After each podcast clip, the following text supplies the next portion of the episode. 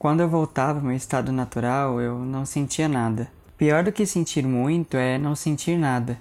Não importava se seria bom ou ruim. Eu só queria sentir o mínimo que fosse para me sentir vivo. Não precisava ser amor ou qualquer outra coisa que valesse a pena. Só precisava existir.